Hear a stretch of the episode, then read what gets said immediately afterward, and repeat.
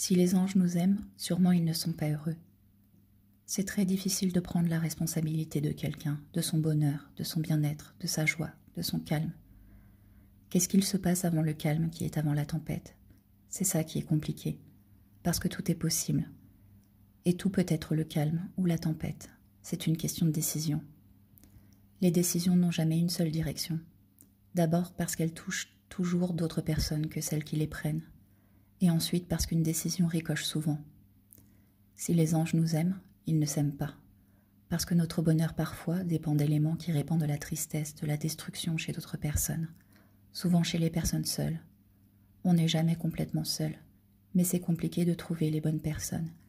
Il y a plus d'une version de chacun, ce que l'on est et tout ce que l'on peut devenir.